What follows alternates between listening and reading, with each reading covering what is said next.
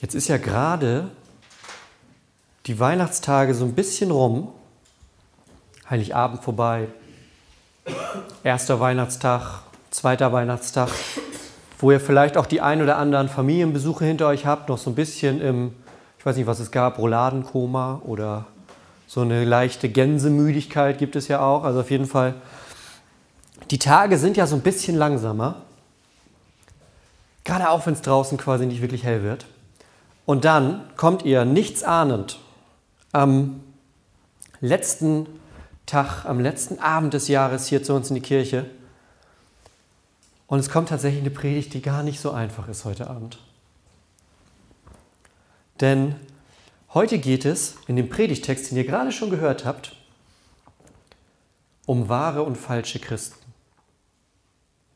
Das ist das Thema heute, darum geht es heute. Und das passt ganz interessant zusammen mit einem Satz, den ich gehört habe, ich glaube im Dezember zweimal, aber ich habe den auch vorher schon ein paar Mal gehört. Und zwar sagte jemand zu mir, naja, man ist ja nicht automatisch ein Christ, nur weil man in die Kirche geht. Man ist ja auch nicht ein Auto, wenn man sich in eine Garage stellt.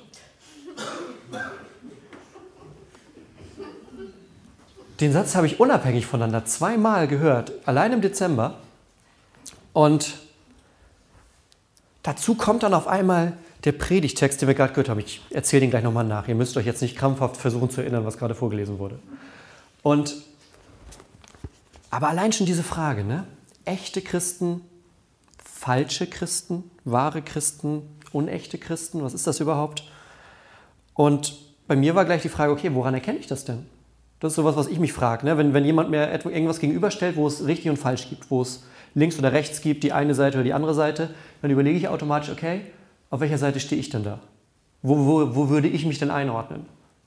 Oder wo würden andere mich einordnen? Und bei der Frage ja ganz besonders, wo würde Gott mich einordnen? Wo ordnet Gott? Wie ordnet Gott das ein? Was, wie macht er das fest, was ein echter Christ ist und was nicht? Und dann noch gleich die weitere Frage, die dann bei mir war, wo ich mich daran erinnert habe. Wenn ich das Gefühl habe, dass ich jetzt nicht einer von denen auf der richtigen Seite bin, das ist ein ganz schön beklemmendes Gefühl auch, oder? Gerade wenn man so eine Gegenüberstellung hat von, naja, es gibt das Richtige und dann gibt es das Falsche. Wenn man selber das Gefühl hat, okay, ich bin mir nicht so ganz sicher, ob ich auf der richtigen Seite mitstehe. Ihr merkt, es ist ein ganz schön hartes Thema nochmal direkt am letzten Abend des Jahres. Und ich glaube, ich habe so ein bisschen das Gefühl, dass es nicht mir so geht mit diesen ganzen Fragen, die ich habe, wenn ich so eine schwarz-weiß Gegenüberstellung höre, so ja oder nein, die eine oder die andere Seite, richtig oder falsch. Ich könnte mir gut vorstellen, dass das nicht nur bei mir ist, sondern auch bei manchen von euch so, wenn jetzt so, vielleicht nicht im Alltäglichen, aber jetzt gerade als ich diesen Satz gesagt habe, es geht heute um richtige und falsche Christen, um wahre und falsche oder um echte und unechte Christen. Denn Kirche ist so eine ganz gemischte Gemeinschaft. Kirche ist so ein ganzes Durcheinander irgendwie immer. Die schlauen Theologen im Mittelalter, die haben immer gesagt, es gibt eine sichtbare und eine unsichtbare Kirche. Die sichtbare ist alles, die ganzen Menschen, die man halt so da hat. Die unsichtbare sind die, die Gott dann auch sieht und sagt, na gut, Gott sieht alle, aber die, wo er in die Herzen schaut und sieht, das sind die richtigen Christen sichtbare und unsichtbare Kirche, haben sie im Mittelalter dazu gesagt. Und wir können nicht so richtig unterscheiden, haben die damals gesagt, wo ein anderer Mensch hingehört.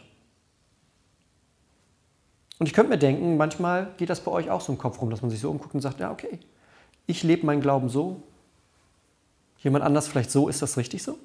Ist das richtig so?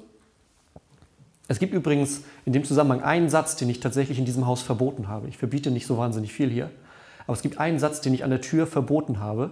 Wenn, ihr merkt es ja, es stehen immer einige Leute mit an der Tür und wir begrüßen, weil wir uns freuen, dass ihr da seid, weil wir hier eine Gemeinschaft sind, zusammen Gottesdienst feiern. Es gibt einen Satz, den ich aber allen Leuten, die da draußen stehen, verboten habe.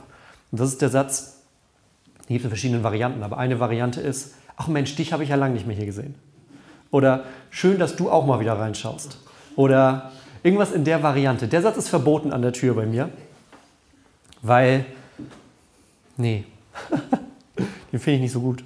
Ich, möchte, ich stelle mir mal vor, ich möchte das ja auch nicht hören, wenn ich komme. Ne? Und wenn wir uns jetzt noch mal ein bisschen weiter überlegen, dann kommt nämlich noch eine ganz zweite Dimension dazu, bei dem Ganzen nämlich die Dimension der Ewigkeit.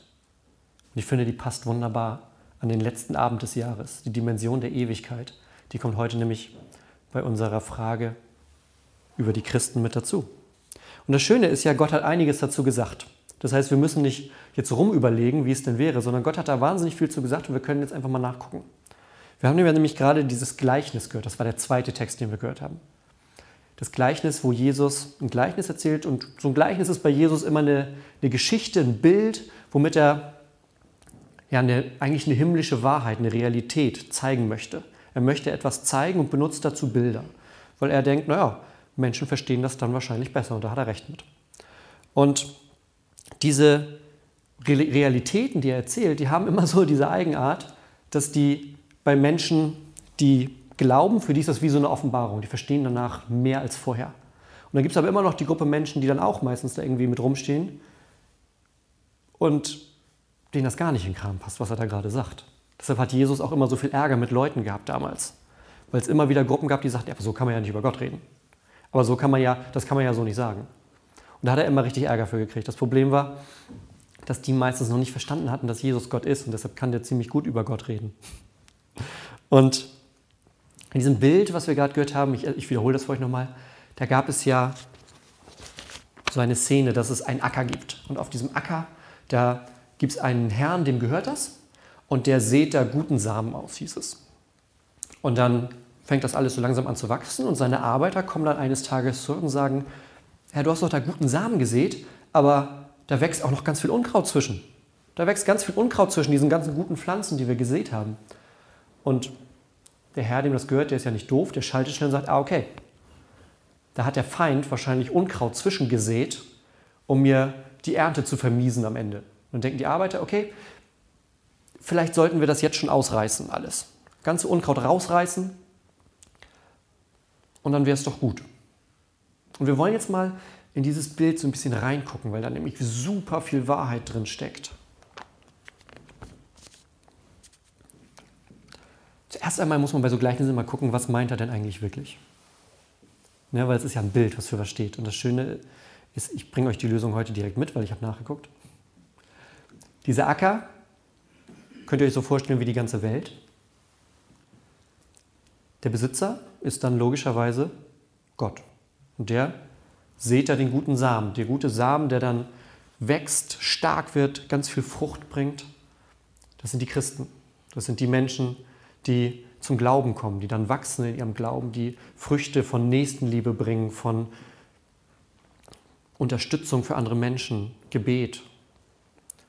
nun ist es so, dazwischen wächst dann aber das Unkraut, das der Feind gesät hat. Der Feind, so heißt es ja auch im Bibeltext, Feind ist in der Bibel immer ein anderer Name für den Teufel im Endeffekt.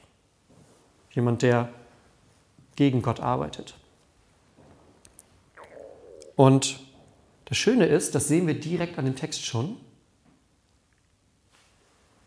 Der Feind, der kann da zwar Unkraut zwischensehen, aber er kann die guten Pflanzen nicht kaputt machen.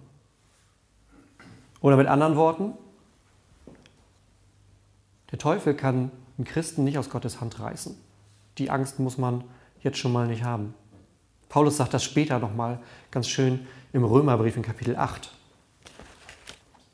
Mir so einen kleinen Klebezettel reingemacht. Ich bin gewiss, dass weder Tod noch Leben, weder Engel noch Fürstentümer noch Gewalten, weder Gegenwärtiges noch Zukünftiges, weder Hohes noch Tiefes, noch irgendeine andere Kreatur uns von der Liebe Gottes trennen kann. Das steht. Das ist fest. Gottes Liebe, Gottes Kraft, Gottes Gnade ist stärker als das, was da an Unkraut zwischengesät wird. Die ist stärker. Das steht fest. Das heißt, ein Freund von mir, der bei euch Pastor ist, der hat mir mal gesagt, ich habe auf die beiden hier vorne gezeigt, wir haben heute einige Gäste mit hier. Und die kommen aus einer Gemeinde, wo ein guter Freund von mir Pastor ist. Und der hat mir mal gesagt, pass auf, Gunnar, es gibt einen ganz schönen Satz. Ich weiß auch nicht, ob der im Ende von ihm ist oder ob er ihn auch irgendwo, wahrscheinlich hat ihn gelesen, der liest so viele Bücher. Aber Er hat gesagt, eigentlich der Kampf ist schon entschieden. Alles, was wir jetzt noch mitkriegen, das sind nur Rückzugsgefechte von einem, der schon besiegt wurde. Das sind nur Rückzugsgefechte von einem, der schon lange besiegt wurde. Ja, der streut da noch mal, der sät da nochmal Unkraut zwischen. Aber die Pflanzen, die gesät sind, die kann er nicht rausreißen. Die kann er nicht kaputt machen, der kann da Unkraut zwischenstreuen. Das geht noch. Aber so richtig kaputt machen, kriegt er die Pflanzen nicht. Aber er kann das falsche Unkraut dazwischen sehen. Und das ist auch nicht so gut. Was könnte dieses falsche Unkraut sein? Das sind Zweifel. Das sind ganz starke Zweifel, die ihr richtiges Fundament kaputt machen. Das sind, Paulus berichtet an anderen Stellen noch von Dingen, die er so erlebt auf seinen Reisen. Er berichtet von falschen Geschwistern, von Menschen, die in Gemeinden sind und das richtig kaputt machen. Er berichtet von Leuten, die mit einer falschen Gerechtigkeit kommen, die sagen, du brauchst nicht Jesus, sondern du brauchst Jesus und, und, und, und, und, und, und. Und auf einmal werden da ganz viele Werke draus. Oder von tatsächlich einem falschen Evangelium, von einer falschen guten Botschaft, von allem, was das, was Gott uns eigentlich schenkt, was das kaputt machen kann. Und das Schöne ist, dieser Feind, der muss ja gar nicht so richtig, also um zu gewinnen, reicht es ihm ja schon, wenn die Menschen das Vertrauen auf Gott verlieren. Sie müssten den Feind gar nicht so richtig kennen oder kennenlernen. Das ist ja schön, je mehr wir Gott kennenlernen, umso mehr kommen wir dahin, wo wir eigentlich hingehören. Das ist dem Feind egal. Dem reicht das, wenn wir an Gott zweifeln, ganz stark, von ihm weggehen, in andere Richtungen laufen. Jetzt haben wir die Arbeiter in dem gleichen die gute Idee, okay, dann reißen wir das Unkraut einfach raus. Weg damit, Problem gelöst. Das Problem ist, das stellt der Besitzer vom Feld dann auch relativ schnell fest, die Wurzeln, die haben sich verbunden. Und wenn wir das Unkraut rausreißen, dann reißen wir am Ende auch noch gute Pflanzen mit raus. Kennt der eine oder andere vielleicht aus dem Garten, dieses Bild. Dann hast du auf einmal das halbe Blumenbeet mit in der Hand, obwohl du nur Unkraut rausreißen wolltest. Deshalb sagt er, nein, das machen wir nicht. Weil Gott nämlich zärtlich ist. Weil Gott liebevoll ist und aufpasst und sagt, nee, nee, die Gefahr gehen wir nicht ein. Sondern er sagt, ich habe das Ganze im Blick, ich sehe euch alle. Ich sehe bei jedem Menschen ins Herz die Motive, die Dinge, die uns bewegen, die Dinge, die wir glauben, die wahren und die falschen. Und solange wir hier sind in dieser Welt, solange wir hier sind, leben wir unter dieser Gnade Gottes, die allgemein für die ganze Welt gilt. Und für manche Menschen ist das jetzt gerade die beste Zeit, die sie jemals haben werden. Und für andere ist das nur ein ganz kleiner Vorgeschmack auf das, was noch kommt. Aber jetzt erstmal hier sind wir ja alle zusammen auf dieser Welt. Mit allem, was uns bewegt. Auch mit dem, was vielleicht nicht so sein sollte. Und dann aber, am Ende der Zeit, sagt der Besitzer des, Weinbe des Feldes, am Ende der Zeit, da wird es deutlich werden. Da schicke ich dann meine Arbeiter los, die werden zuerst das Unkraut rausschneiden und dann die guten Früchte sammeln und in die Scheune bringen. Damit löst sich das Ganze nachher auf, merkt ihr? Da wird dann, am Ende wird es dann aufgetrennt und dann sieht man, wer sozusagen wohin gehört.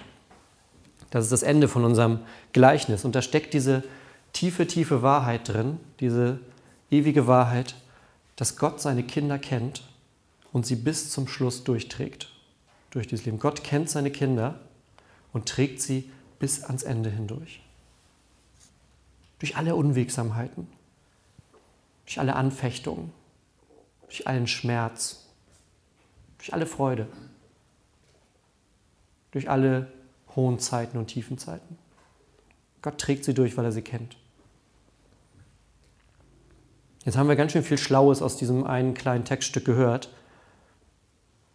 Aber was machen wir jetzt damit? Jetzt haben wir die Geschichte über den Acker gehört und über das Unkraut. Und was machen wir damit? Machen wir, reden wir zuerst mal darüber, was wir nicht machen. Ich glaube, es ist ganz, ganz einfach, jetzt rumzulaufen und zu sagen, du, du, du, du, du. Unkraut, Unkraut, Unkraut, Unkraut.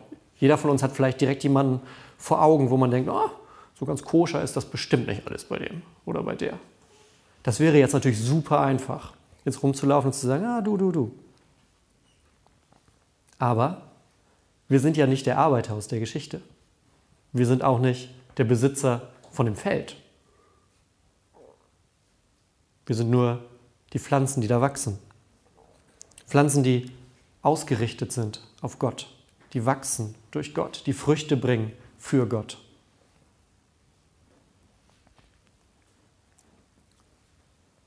Und vielleicht ist das was, was du jetzt gerade am Ende des Jahres nochmal hören musst, wenn du ins nächste Jahr gehst. Gott hat dich da gepflanzt, wo du gerade bist. Gott hat dich da gepflanzt, wo du gerade bist. Nicht zufällig, nicht irgendwie, huch, da ist mir aber jetzt ein Samenkorn komplett in die andere Richtung geflogen, naja, lassen wir es da halt mal liegen, mal gucken, was passiert. Sondern Gott hat dich an dem Ort gepflanzt, wo er dich sieht. An dem Ort, von dem er weiß, da sollst du wachsen.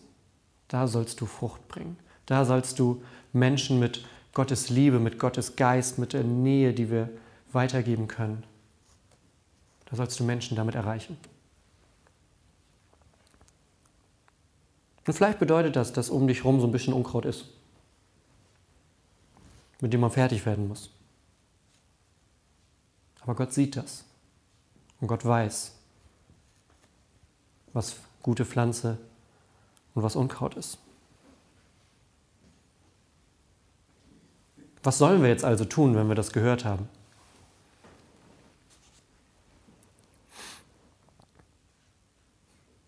Ich glaube, und das ist, wenn man sich die Gleichnisse rundherum auch anguckt, unsere Aufgabe ist es erstmal, unser Leben immer wieder neu auf Gott auszurichten, immer wieder neu auf diese Quelle des Lebens zu schauen und zu wissen, das ist mein Anfang und mein Ziel. Das ist der Ort, von dem ich komme, wo ich ausgesät wurde, wo ich an den Ort gesetzt bin, an dem ich bin. Und das ist aber auch der, der am Ende der Zeit das Feld räumen wird und mich dann mitnimmt in die Scheune, um bei dem Bild zu bleiben. Und was gäbe es besser, als sich immer wieder auf diese Person auszurichten, auf diesen Gott, der all das tut. Und solange wir noch hier sind, stärken wir uns dabei gegenseitig, ermutigen uns gegenseitig, fordern uns gegenseitig raus zu mehr Glauben, zu neuen Schritten mit ganz viel Mut und Vertrauen auf Gott, unterstützen uns in schweren Zeiten, helfen einander. Bei Trauer, freuen uns miteinander, wenn es etwas zu feiern gibt, leben das Leben miteinander, weil wir eine Gemeinde sind. Da sind wir dann wieder alle zusammen, können gemeinsam etwas tun. Und weil das gerade heute Abend, am letzten Abend des Jahres, nochmal besonders ist, möchte ich jetzt mit euch beten. Und zwar ein doppeltes Gebet sozusagen. In der einen Hälfte geht es darum, dass hier jetzt vielleicht Menschen sitzen, die das gerade zum ersten Mal so neu gehört haben und gemerkt haben, ah, okay, Gott ist der, der mich dahin gepflanzt hat, wo ich bin, der mich wachsen lassen möchte und der mich dann am Ende zu sich holt. Und vielleicht merkt ihr da bei euch, dass da jetzt gerade was Neues losgeht. Dafür beten wir jetzt gleich. Und danach beten wir auch noch alle gemeinsam ein Gebet, mit dem wir das alte Jahr hinter uns lassen wollen. Mit allem Guten, mit allem Schlechten. Aber wir lassen es hinter uns, weil morgen geht was Neues los und Gott ist dabei. Das machen wir jetzt gemeinsam.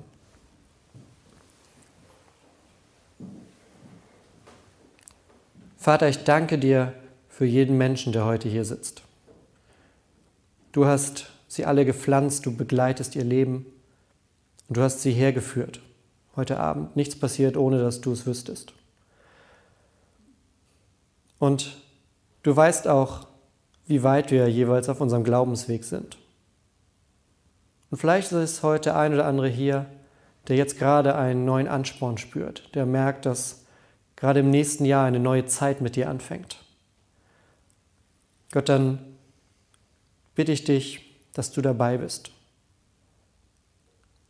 Und ich spreche jetzt einige Worte und wer bei sich gerade merkt, dass das ansteht, jetzt gerade und dann auch fürs nächste Jahr, der kann dir einfach im Herzen mitsprechen.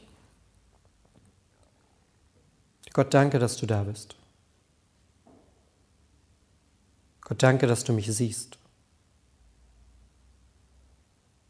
Gott, danke, dass du mein Vater im Himmel bist. Gott, lange Zeit war ich weg. Ich habe andere Dinge gemacht, anderen Sachen nachgejagt, versucht, mein Glück und meinen Sinn woanders zu finden.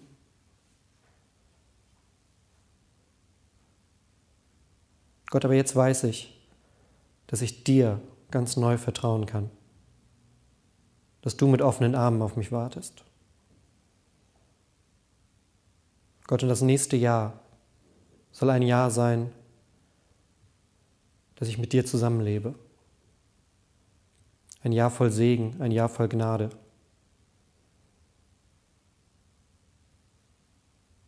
Gott, ich vertraue darauf, dass du da bist und auch ich bin da.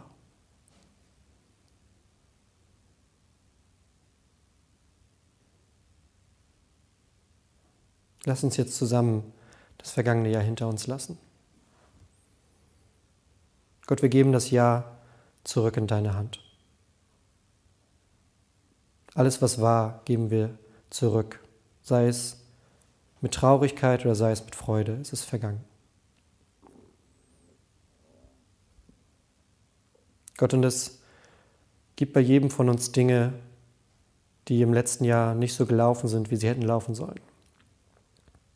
Sei es, weil wir etwas gesagt oder nicht gesagt haben. Sei es, weil wir etwas getan oder unterlassen haben. Sei es, weil wir falsch gehandelt haben oder einfach nicht gehandelt haben. Gott, in all diesen Dingen sind wir schuldig geworden an dir und schuldig geworden an unseren Mitmenschen. Und wir bitten dich, dass du das jetzt von uns nimmst.